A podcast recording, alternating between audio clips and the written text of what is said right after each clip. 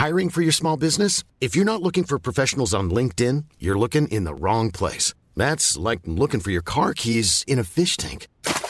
LinkedIn helps you hire professionals you can't find anywhere else, even those who aren't actively searching for a new job but might be open to the perfect role. In a given month, over 70% of LinkedIn users don't even visit other leading job sites. So start looking in the right place. With LinkedIn, you can hire professionals like a professional. Post your free job on linkedin.com slash people today.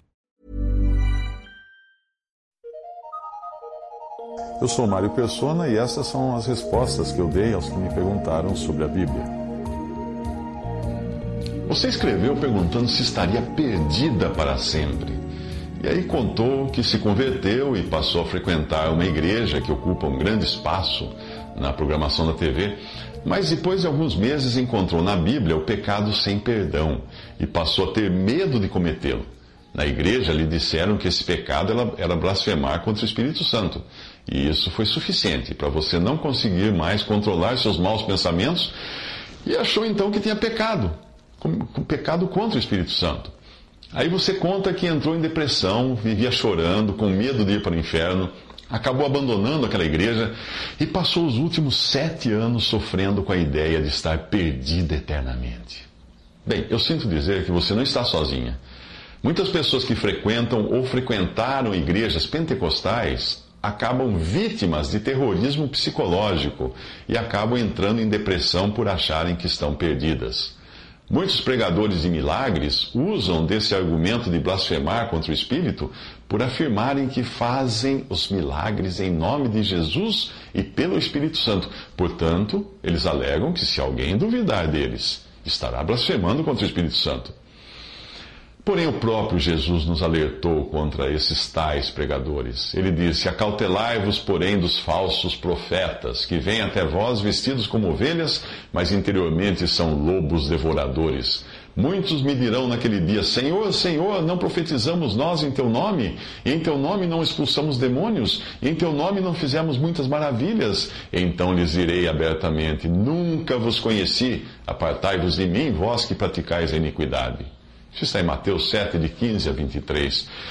Esses contra os quais Jesus fala não são pagãos, feiticeiros, espíritas, macumbeiros, etc. Não.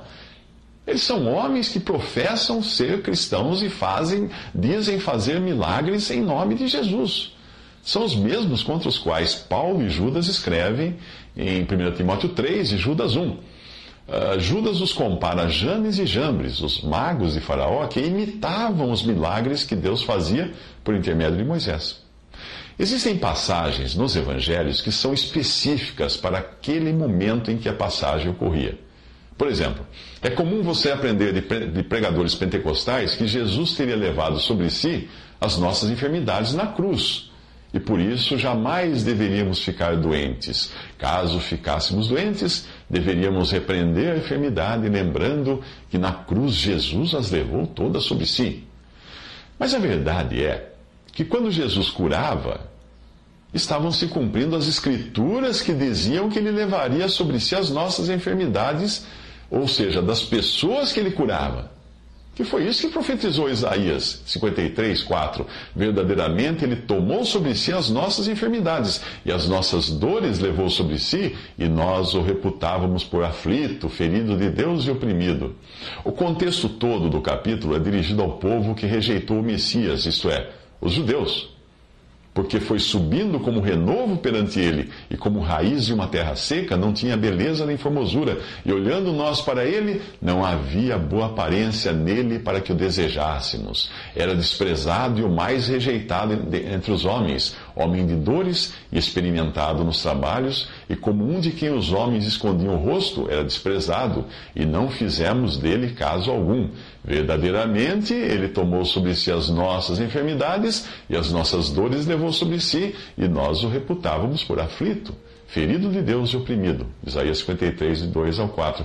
Veja que ele está falando das pessoas que viram esse homem, viram esse Jesus, viram esse que levava sobre si as suas enfermidades e ainda assim o desprezaram. Que pessoas eram essas? É apenas mais tarde nessa passagem, no versículo, 2, no versículo 5, que o profeta faz alusão à obra na cruz. Porém, nesses versículos anteriores, ele está falando de Jesus vivo, em seu andar aqui nesse mundo, sem beleza, desprezado, rejeitado, trabalhando arduamente e tomando para si as enfermidades das pessoas que ele curava, algo que só ele podia fazer por ser sem pecado e, portanto, imune àquelas enfermidades. Se o ensino desses pregadores pentecostais fosse correto, nós não teríamos Epafrodito, Timóteo e outros discípulos doentes, como nós vemos no, no Novo Testamento. As enfermidades continuam aí. E nós estamos sujeitos a elas porque estamos num corpo ainda corrompido pelo pecado. E é só depois de ressuscitados que nós não experimentaríamos mais nenhuma doença, nenhuma enfermidade. Veja você que uma pinta na pele, uma cárie no dente, a redução da visão, da audição, ou até mesmo a calvície, são enfermidades. E mesmo esses pregadores que afirmam tal mentira não conseguem esconder essas enfermidades. Mesmo que se tratem, eles se tratem secretamente de outras enfermidades mais graves em clínicas e hospitais particulares, para, os seus seguidores acharem que eles nunca adoeçam. Pode ter certeza, eles vão ao médico. Entenda que a profecia de Isaías cumpriu-se quando Mateus disse que ela estava se cumprindo, ou seja, quando Jesus curava as pessoas enquanto andava nesse mundo. Veja essa passagem do, do Evangelho.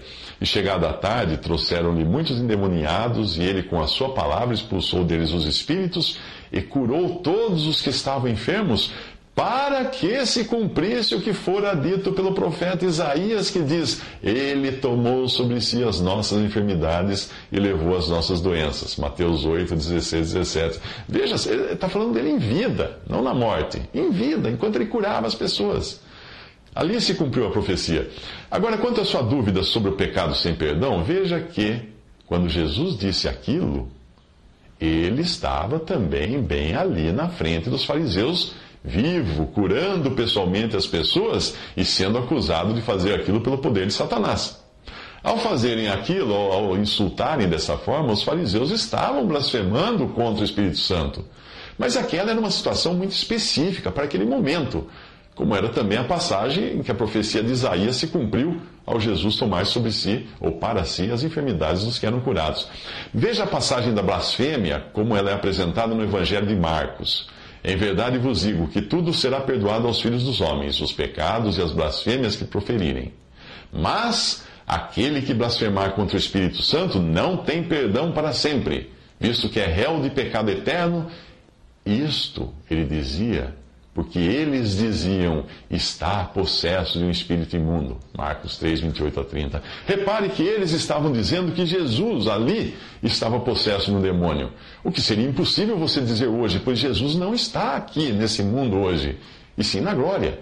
Outro ponto: uma pessoa que fique atribulada por ter tido um mau pensamento contra o Espírito Santo, obviamente só poderá ser alguém que está sendo tocado em sua consciência pelo mesmo Espírito, Espírito para confessar esse pecado a Deus. Se ela fosse totalmente indiferente a isso, aí sim seria preocupante, pois ainda não teria sido despertada pelo Espírito, que é quem nos convence de pecado. Mas por estar sendo tocada nesse sentido, é porque ela tem vida em si mesma. Lembre-se de que se blasfêmia fosse hoje um pecado sem perdão, Paulo jamais teria sido salvo, pois ele escreve: A mim, que antes fui blasfemo e perseguidor e injurioso, mas alcancei misericórdia porque o fiz ignorantemente na incredulidade. 1 Timóteo 1,13. Paulo blasfemava contra os cristãos, as suas crenças e o seu Cristo. E, obviamente, o Espírito Santo que fazia o Senhor fazer aqueles milagres. E Paulo, obviamente, foi sim perdoado.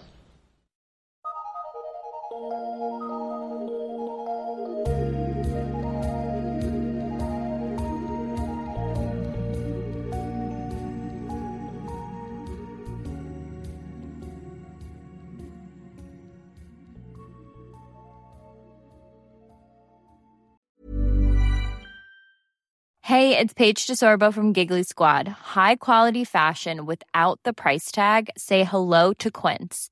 I'm snagging high-end essentials like cozy cashmere sweaters, sleek leather jackets, fine jewelry, and so much more. With Quince being 50 to 80% less than similar brands And they partner with factories that prioritize safe, ethical, and responsible manufacturing. I love that. Luxury quality within reach. Go to quince.com slash style to get free shipping and 365 day returns on your next order. Quince.com slash style.